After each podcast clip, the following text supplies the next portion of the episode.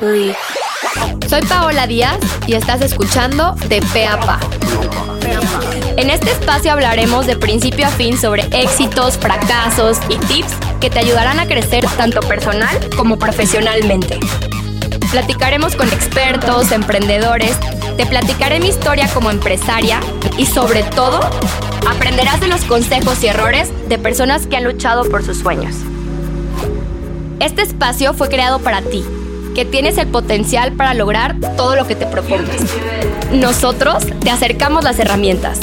Bienvenidos a De a Pa, un podcast de 40 decibeles. Bienvenidos a un nuevo episodio de De Pe Pa. Ustedes saben que siempre me encanta seleccionar a los mejores especialistas o emprendedores y en este caso Pau es de los dos. O sea, ella es originaria de Tijuana, ¿sí? Su nombre es Elia Paulina González. Y ella eh, tiene la especialidad de psicología clínica certificada en igualdad, empoderamiento de la mujer por la Universidad de Salamanca. Ella es creadora de Minded, ¿sí? Eh, ella lo que hace es brindar servicios de salud mental y perspectiva de género beneficiario a mujeres sobrevivientes de violencia. O sea, ella tiene como dos partes de su emprendimiento, una que es un emprendimiento más social y otra que es el emprendimiento donde dan consultas, las hacen online, entonces pueden estar en cualquier parte del mundo y la pueden contactar si les gusta lo que vamos a platicar el día de hoy. Bienvenida, Pau, muchas gracias por aceptar la entrevista el día de hoy. Yay, muchas gracias a ti, Paola, por invitarme, por darle el espacio a estos temas, ¿eh? también que, no te creas todavía, hay mucha resistencia, entonces gracias por, por, abrir esta puerta, qué chida. Bueno, Pau, pues primero que nada, eh, me encanta tenerte aquí y tengo como diferentes preguntas eh, respecto a cómo abordar estos problemas o situaciones que muchas veces los emprendedores tenemos como desde una perspectiva de un psicólogo, ¿no? O sea, creo que cuando hablamos con emprendedores, pues van a hablar de su propia experiencia, van a hablar sobre a lo mejor eh, con alguien que tiene un problema similar y ver cómo lo solucionan, pero algo que veía mucho en las redes sociales de Minded era, pues al final un amigo te va dar un consejo, pues como se le venga a la cabeza, ¿no? Y al final abordar este tipo de temas eh, que están enfocados a emprendimiento, que están enfocados a poner límites, etcétera, pues son importantes abordarlos de una perspectiva de un experto. Entonces, empecemos con la primera pregunta, Pau. ¿Qué pasa eh, con los límites cuando yo estoy siendo emprendedor? O sea, me refiero a que sales tarde de trabajar, eh, a lo mejor tienes como muchos compromisos sociales y te cuesta decir que no. Entonces, ¿cómo puedo comenzar a poner límites en mi vida, tanto personal y profesional? O sea, ¿cómo es una manera muy sana de hacerlo? Bueno, número uno, identificando de dónde viene ese desequilibrio. Sí, por ejemplo, no estoy durmiendo bien, chin, se me pasa a comer, no manches, ya eh, mis amigas me están diciendo que qué onda, que, que ya no las he visto, chin, no continué con el curso en línea que ya había pagado, por estar quizás eh, echándole todas las ganas a mi emprendimiento. Entonces, es nada más identificar si es cierto, dónde, de dónde viene ese desbalance. ¿Dónde está mi desbalance? Si mi desbalance está en que no manches, no he ido a terapia en todos estos meses y ya sé que necesito ir o que tengo que ir y ya caché quizás como dónde está, ¿no? Esa, e, e, esa falta o ese desbalance. Entonces eso sería lo primero, que, que lo pudiéramos como nombrar, identificar, ¿sí? y ya a partir de eso, checar qué es eso que necesitamos, ¿sí? Ay, necesito descansar, ¿no? ¿Sabes que Necesito aprender a delegar. Son puros, son así, puros límites personales, ¿no, Paula? El, sí. Ah, es cierto, ¿no? ¿Cómo le hago? Eh, necesito expresar con alguien que me siento cansada, que estoy frustrada o que no sé cómo resolver esto y como yo soy la cabeza, ¿no? De este emprendimiento, pues a quién le digo, ¿no? De mi equipo que, no sé cómo resolverlo, entonces estoy cachando que lo que necesito es sacar esto, contarle a alguien eso que sea que me está pasando. Entonces es como encontrar el equilibrio a partir del desequilibrio, ¿sí? Pero he conocido a muchas personas y en lo personal, también me pasa y no sé si a, si a ti, que es como regresar a lo que ya nos había funcionado, regresar a lo que ya sé que quiero, necesito, eh, pues para tener ese balance desde ir a correr, desde, ay, sí es cierto, quiero mis meal preps, ¿no? Em, ay, sí, necesito o quiero ir a visitar a mi familia el fin de semana, no sé. Entonces, creo que podemos partir de eso. Algo que me gustaría tocar, eh, que yo he tratado en terapia, y digo, aquí ya voy a platicar los trapitos sucios, pero, por ejemplo, me pasa mucho, Pau, que cuando pongo límites, Después yo sentía mucha culpa porque las personas a mi alrededor, especialmente mi familia, no reconocían a la Paola que ponía límites en el pasado, ¿no? O sea, como que he ido evolucionando en decir, sí quiero esto, no quiero esto, em, si no tengo ganas de hacer esto, no lo voy a hacer.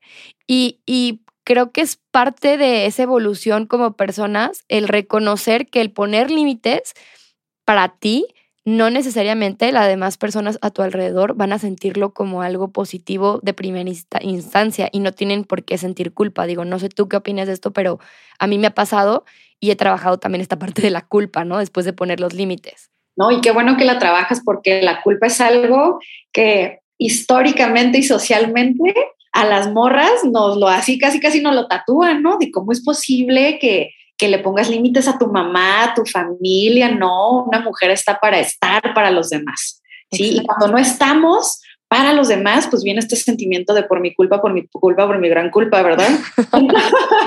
Entonces, creo que es importantísimo ¿Por qué? Porque la familia funciona como un sistema, como un carro, haz de cuenta. Entonces, haz de cuenta que la familia está danzando en círculo y tú de un de repente pues te sales del círculo y dices, es que yo ya no quiero danzar así. Exacto. Yo ya me, o me cansé o yo ya quiero comenzar a explorar otras cosas y la familia se frena y dice, ¿cómo? Si así hemos danzado todo el tiempo.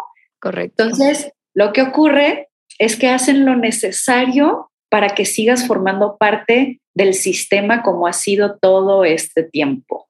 Claro, Entonces, me da gusto que puedas ir y venir, ¿no? A ese sistema, porque últimamente, pues es como, oye, pues quiero seguir perteneciendo y quiero a mi familia y los aprecio y los quiero ver, pero no tan así. Claro, claro, claro que sí, Pau. Y, y, y, les voy a platicar algo, los que nos están escuchando el día de hoy, traté de tocar temas más personales, porque al final, antes de ser empresarios, somos personas. Y para ser un buen líder o para liderar una organización, tú tienes que estar bien como emprendedor en tu vida personal para partir eso permear a los demás, ¿no? Entonces, creo que son temas que como emprendedores vamos a escuchar. ¿Cómo gestionar mejor tu tiempo? cómo llevar unas finanzas sanas, ¿no? Pero nunca hablamos de cómo yo tengo que estar bien fregados para poder llevar una, una organización de manera sana. ¿Estamos de acuerdo, Pau? Entonces, eh, es por eso que quise tocar esos temas, digo, paréntesis, por si, le saca de onda decir, oye, esto no está tan, tan, tan profesional. Claro que se necesita para llevar eh, una organización, ¿sí?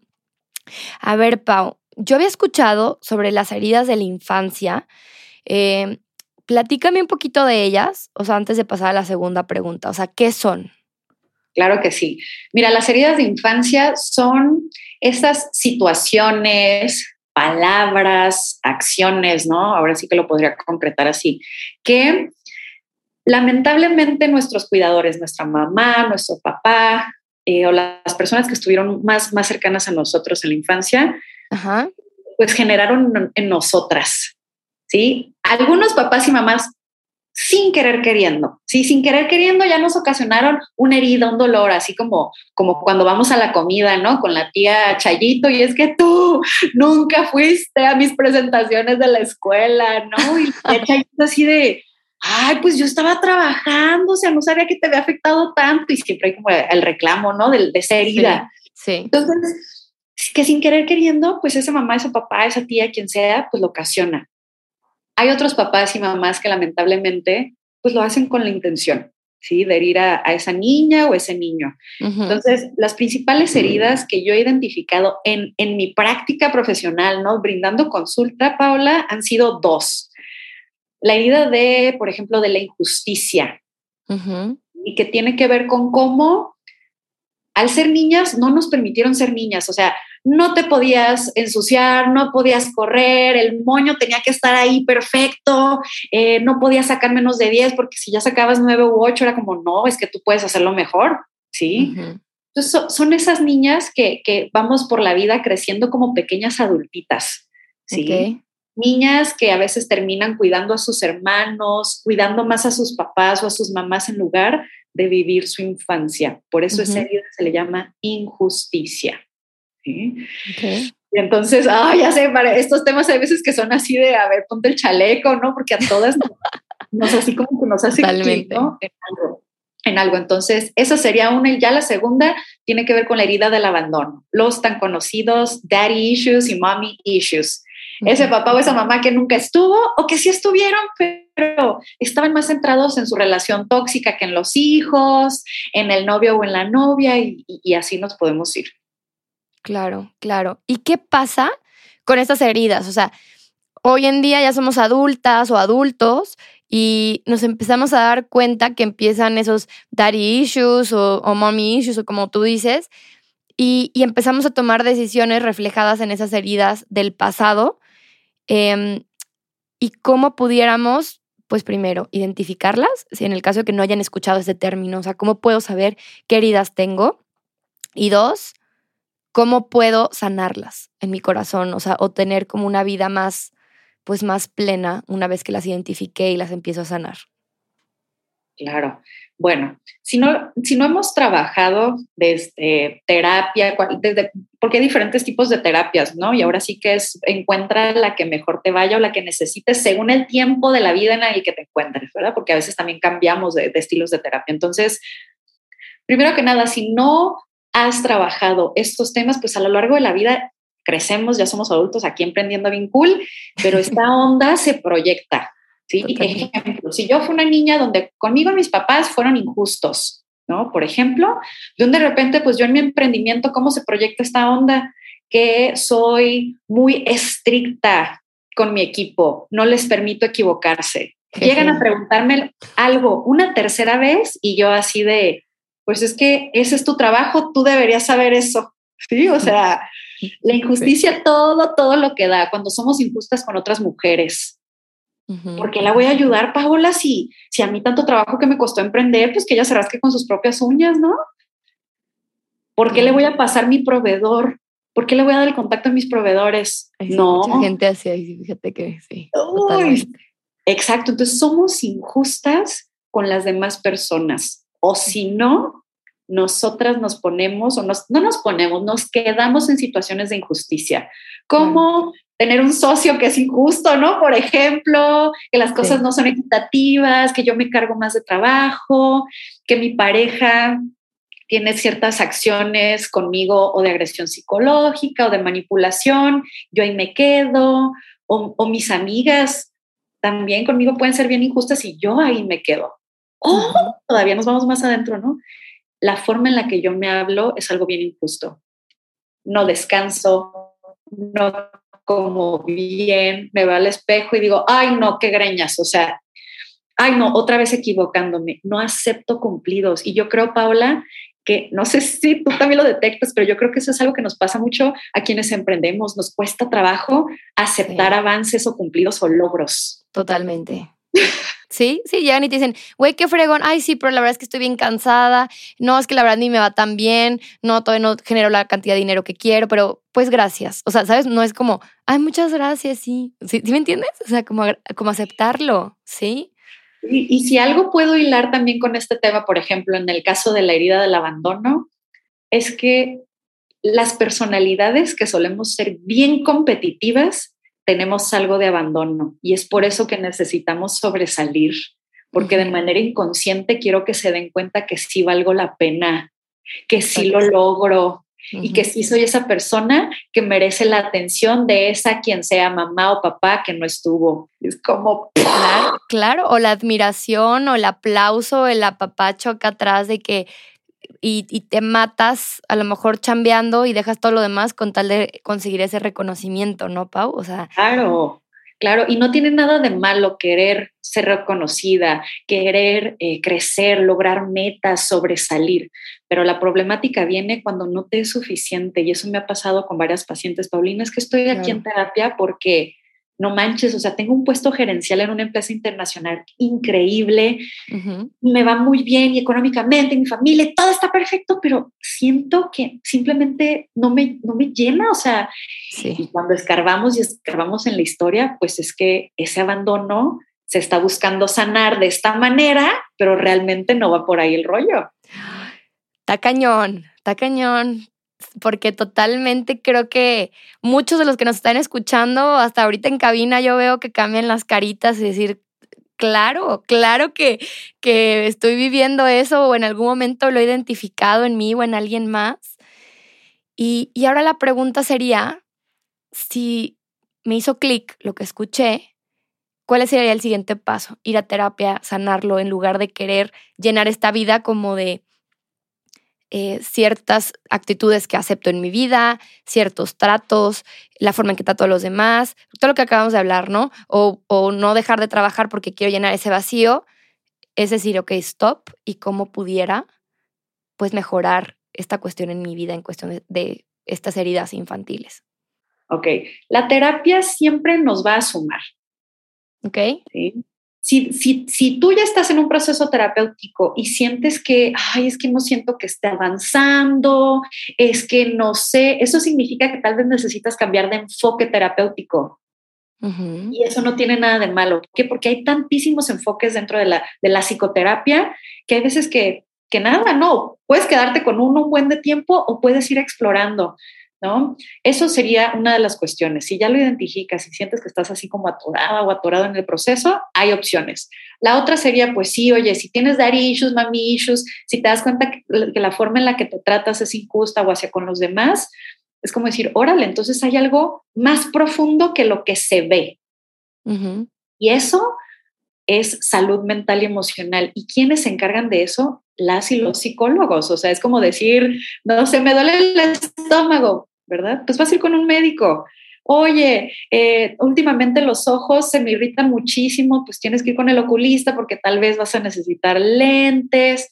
Cuando cachamos este tipo de cosas, las personas que se especializan en esto somos las y los psicólogos. Entonces, dijiste algo que me encantó al inicio, ¿no? Como, ay, ahora sí voy a ventilar los trapitos sucios. Sí, y hay muchas personas que dicen, no, no, no, yo mis trapitos, los trapitos sucios se lavan en casa, ¿no? Algo que les quiero compartir, pues es que sí, sí, los trapitos sucios se lavan en casa, pero hay ciertos trapitos que necesitan llevarse a la tintorería. Completamente, con un especialista. Y, y creo, Pau, que cuando somos emprendedores y andamos en friega y sentimos que no tenemos tiempo, o si trabajas en una empresa, creo que hay prioridades para todo, ¿no? Para irte de borrachera, para levantarte tarde, para, o sea, o a lo mejor eh, encontrar ese descanso, pero muchas veces el ir a terapia es ese descanso emocional que estabas buscando y, creo que es bueno comenzar a hablarlo y a normalizar ir a terapia, o sea, porque creo que muchas personas aún lo ven como, pues es que yo estoy bien, o sea, porque voy a ir a terapia y cuando empiezas a rascar es cuando salen todos estos eh, estas situaciones de que nos han marcado desde pequeñas o pequeños y que nos hacen ser quien somos hoy en día, ¿no? Entonces, sí, gracias Pau por, por platicarnos de las heridas de la infancia. Me gustaría cambiar un poco de tema y pasar a un tema eh, que creo que también para los emprendedores es importante, que es mejorar nuestra relación con el dinero. Creo que cualquier emprendedor siempre dice, yo quiero emprender por pasión a lo que hago, por cambiar el mundo de esta manera, o hay emprendedores que dicen, no, a mí, me vale gorro eso que acabas de decir, Paola, y a mí me interesa ganar dinero, ¿no? Entonces, eh, leía justo en, en, en todos los posts que ustedes han subido y hablaban sobre la relación del dinero, o sea, ¿cómo puedo identificar qué relación tengo yo respecto al dinero? Y ya después, si quieres, te hago la segunda pregunta por ahí. Muy bien. ¿Cómo lo cachamos? Em, primero que nada es el discurso tanto externo como interno, ¿no? Por ejemplo, ay, no, es que, ¿cómo, ¿cómo voy a cobrar más? Ay, me cuesta mucho trabajo eh, hablar sobre dinero con mis clientes o, con las personas cuando quieren mis servicios o mis productos. Em, ¿Sabes qué? Es que el dinero, si algo pasa, es que va y viene, o sea, nunca es seguro. A todo esto se le llaman creencias. Entonces, algo bien sencillo que a veces hasta podemos hacer es una, es una lista de todas las frases que utilizas acerca de el dinero, de la, o, que tenga que ver con la abundancia, ¿sí? Y algo bien esencial es checar de dónde vienen estas creencias, ¿sí? De dónde vienen estas creencias y generalmente o vienen de nuestra historia familiar o de cómo nosotros escuchábamos que, que se refería nuestra familia con respecto al dinero, ¿sí? Desde que tuve una experiencia en la cual mi familia tuvo mucho dinero y luego nada, entonces me da mucho miedo soltar. Y sé que tiene que ver con eso. Entonces hay que hablar acerca de eso. ¿Sí? Eh, otra situación que, eh, que, se hila a veces al dinero, pues también tiene que ver con el egocentrismo, ¿no? Cuestiones como, ay, no vayas a este lugar porque es que no, no te va a alcanzar. Ay. Ajá, es así como. ¿Cómo? ajá, y de repente ya somos personas del otro lado de la historia cachando cómo esa chava, por ejemplo, tiene un concepto de abundancia con respecto a ella misma a los demás. Y sé que esto es un poco más así como profundo, pero es hacer ese ejercicio hacia con nosotras. Claro. ¿Y qué me da miedo con respecto al dinero? ¿O por qué estoy ¿Qué, ¿Cuál es la emoción que tengo con respecto a esto? ¿Por qué me cuesta trabajo hablar con mi pareja? A ver, nos vamos a casar, ¿qué pedo? ¿Sí? ¿Cómo le vamos a hacer? ¿Cuánto ganas? ¿Qué te va a tocar a ti? ¿Qué me va a tocar a mí? ¿Cómo le vamos a hacer? Totalmente. De las mujeres tiene que ver con la perspectiva de género, Paola. Tiene que ver con cómo a nosotras no nos enseñan a hablar de dinero y a los hombres sí y es algo que necesitamos comenzar como a desmenuzar y a deconstruir y adaptar en nuestros diálogos, ¿no? Perdón, pero dale. Justo iba a decir eso. O sea, ¿te impactarías cuántas mujeres yo he tenido pláticas y de las mujeres que a lo mejor ya se volvieron más un perfil de ama de casa o que tienen un emprendimiento pequeño y que no, no eh, pagan todos los gastos de la casa, no tienen ni la menor idea cuánto gana su novio, su marido, nunca se ponen como sobre la mesa cuáles son mis responsabilidades versus tu rol. Em, como que siempre hay mucho miedo respecto al dinero. Eh, yo escuchaba, eh, por ejemplo, situaciones donde no, es que todo lo que yo gasto, mi esposo me dijo que lo pagara con la tarjeta de crédito, entonces ahí yo lo veía como un tema de control y no de libertad de gastar lo que tú quieras sin tener que estar rindiendo cuentas todo el tiempo. Y, y creo que cuando todavía no logras esa libertad financiera o ser independiente, seas hombre o mujer, creo que va a haber este tipo de situaciones o de control respecto al dinero que muchas veces no nos damos cuenta y lo tomamos como si fuese algo ya pues hecho, porque así a lo mejor nos educaron en nuestras casas, cuando ya estás en una pareja, a lo mejor eh, te llevas la forma en que te educaron, no sé, de ver el dinero. Entonces, eh, ¿cómo podemos identificar patrones eh, de violencia o patrones no positivas respecto al dinero para cambiarlas y tomar pues cartas en el asunto? O sea, ¿cuáles serían algunos focos rojos? Claro, está, esto está genial y necesitamos hablar de esto. ¿Por qué? Porque cuando una mujer se encuentra en una relación con violencia y depende económicamente de su pareja, es mucho más difícil salir y ponerse, o sea, o salir de la relación o ponerse en seguridad, ¿no? Entonces, es por eso que tantos, tantos programas de asistencia a mujeres sobrevivientes o en situación de violencia tienen toda, toda esta como subrama de empleabilidad, entonces, ¿cuáles son los principales indicadores? Número uno, si tú dependes económicamente de tu pareja, que el monto que sea que te destina te lo cuestiona. Es como decir, oye, pues si ya habíamos acordado que tú a la semana me ibas a dar tanto, ya sea por la tarjeta, por lo que sea, y me anda revisando tickets, le tengo que entregar tickets, o le pido dinero para comprarme ropa. Tal vez no hay un monto destinado, pero le pido dinero para irme a comprar ropa o lo que sea que sea que yo quiera, y esa persona es la que juzga si sí es necesario, vale la pena comprarse eso o no. No tienes autonomía. Entonces, la autonomía y la independencia son cosas distintas. No eres independiente económicamente porque tienes una pareja, pero sí puedes ser autónoma. Autónoma, ¿qué significa tomar tus decisiones con respecto a la lana que a ti te corresponde porque llegaron a ese acuerdo. ¿sí? Entonces, no hay, no hay, entonces, en el ejemplo anterior, si se dan cuenta, no hay ni independencia ni autonomía, no puedo decidir sobre mi dinero. Un foquista, poco así súper rojo es pues cuando tú sí estás trabajando y esta persona administra tu dinero. Tú no puedes utilizar tu dinero como a ti se te pega la gana porque esa persona es la que lo administra y pues no, no deberías de comprarte ese vestido. ¿Para qué gastas? No estamos ahorita para gastar. Entonces, eh, cuestionarte si fuiste al mandado, revisar el ticket, es que ¿por qué compraste este cereal si salía más barato el otro? ¿Por qué te compraste un chicle si eso no era necesario? ¿Sí? ¿Por qué cambiaste de toallas sanitarias si las otras estaban más baratas? ¿sí? Entonces, tiene que ver con todo eso, con, con, cómo te administran, te limitan, te cuestionan, porque esto nos lleva a un rollo de dignidad y es por eso que la violencia psicológica y la económica tienen mucho que ver con la cuestión también emocional, porque son como golpes a la dignidad constante. No poderme comprar algo en el Oxxo porque a mí se me antojó, no poderme comprar algo que para mí quizás es necesario o porque sé que lo quiero, aunque sea ama de casa y tal vez no necesito otra blusa, pero a mí me gustó. Sí, sí, sí, sí, sí. Y creo que hoy en día, Pau, son más mujeres las que están trabajando, pero quizás muchas no logren la, esa como independencia económica y a lo mejor comienzan a entrar a estos esquemas de, de trabajar los dos en construir, pero creo que al final, y lo que yo observo, digo, tú, tú estás más eh, metida en este tema, es que al final el hombre como que toma la decisión de en qué se va a destinar el dinero de los dos, etcétera, ¿no? Entonces, eh, ¿tú qué recomendaciones darías como para tomar mejores decisiones respecto a cómo administrar el dinero? Que a lo mejor yo también estoy generando con mi emprendimiento y va a ir a la casa y decir, vamos generando un presupuesto desde que nos casamos y acatarnos ese presupuesto o platicaba otra amiga y decía, a ver, vamos eh, haciendo un tema proporcional. O sea, obviamente no va a haber una regla universal para llegar a acuerdos con tu pareja, pero creo que es como, creo que esta plática son esas pláticas, creo que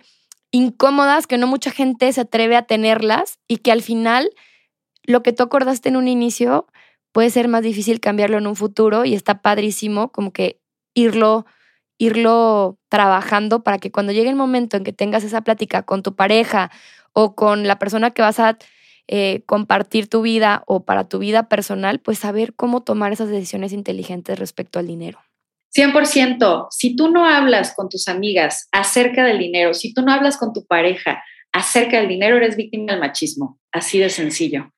Si no te habías dado cuenta, entonces puedes comenzar a acercarte a estos temas ¿sí? Hablarlo con tus amigos. Oigan, ¿ustedes cómo hablan de dinero con sus parejas? A ver, cuéntenme. Oigan, ¿ustedes saben algo de inversión? ¿Cómo puedo invertir mis ahorros? Sí, que generalmente estas pláticas las tenemos con hombres. Sí. ¿sí? Entonces, es como, como un poco irte acercando al tema. Oigan, ¿ustedes cómo se dividen? ¿no? Las cuentas, para que es, comenzar a construir este rollo como de seguridad, de empoderamiento, para animarme a romper con este machismo, sentarme con mi pareja, si en este caso es heterosexual, y hacerlo saber. Oye, ¿sabes qué me he dado cuenta? Que no ganamos lo mismo y nos, eh, nos dividimos todo a la mitad. ¿Qué onda con eso? A ver, yo gano menos que tú. O no, sí nos llevamos lo mismo, pero ¿qué te parece si pa, pa, pa, pa, pa, pa, pa? ¿Sale? Entonces, no es un paso tan sencillo como, como suena, pero es posible. Para hacerlo posible, necesitamos habituarnos a hablar con otras personas, escuchar podcasts acerca de finanzas para mujeres, ¿sí? O formas de invertir para, para principiantes, ¿verdad? Y sobre todo, aterrizar por qué me genera lo que me genera el hablar de dinero. Eso es algo que sí o sí, o lo vas a lograr gracias a los ejercicios, que vas a tener en podcast, en libros y a lo que vas a lograr interiorizar dentro de la terapia. Entonces, eso yo creo que sí es importante. Si tienes tú una pareja la cual no accede a tener acuerdos, eso significa que estás en una relación con agresión o con violencia. ¿Sí? Claro. Entonces, hay muchísimas mujeres que han pasado por eso, que están en esta situación. ¿Qué es lo que hay que hacer? Trabajar en un plan para ir generando tu dinerito. Desde vender toppers, Mary Kay, la vecina que te dice, oye, cuídame al niño tal, tal día y te doy una lanita. Comenzar a tener actividades, aunque sean cortitas, aunque sean eh, breves, pero para que te comiences a habituar a generar tu propio ingreso a pesar de que tu pareja o te, o te da o te limita, no sé, pero que tú puedas comenzar a construir esto para, para ti. Claro, claro.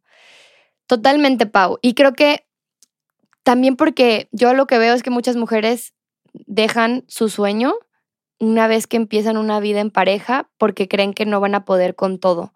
Y yo las invito eh, o los invito a que si ustedes en un futuro van a empezar una vida en pareja, apoyen a la mujer a que siga trabajando, a que siga siendo independiente y mujeres, organícense lo suficiente para que sigan pudiendo ser financieramente independientes. Creo que eso les va a dar mucha más fuerza para tomar decisiones. Y pues Pau, se nos fue el tiempo. La verdad es que me pareció súper interesante todo lo que hablamos sobre poner límites, eh, sobre cómo reconocer estas heridas de la infancia y cómo mejorar mi relación con el dinero. Creo que son tres ejes sumamente importantes y, y, me quedaron ahí por ahí unos temas pendientes que me encantaría después invitarte a una segunda parte. Y platícanos, Pau, ¿dónde te podemos encontrar? ¿Cuáles son tus redes sociales para que te sigan los que nos están escuchando? Claro que sí, a mí me pueden encontrar como Elia Paulina González. Eh, generalmente soy un poco más activa en Instagram o en LinkedIn y por ahí mismo van a lograr ver eh, pues ahora sí esta, esta empresa que es Minded, en la cual ya, ya les contaste un poquito qué es lo que estamos haciendo. Eh, somos un equipo de, especialistas que nos dedicamos a esto, sí, acompañar a las personas en estas situaciones, pero con un enfoque y perspectiva de género. Muchas gracias, Pau. Y bueno, si les gustó este episodio, los invito a que califiquen el podcast en la parte superior izquierda con las estrellas que ustedes quieran, le piquen follow y nos ayuden a compartirlo para llegar a más personas. Muchas gracias, Pau, y mucho éxito. Nos vemos en otro episodio de DPAPA.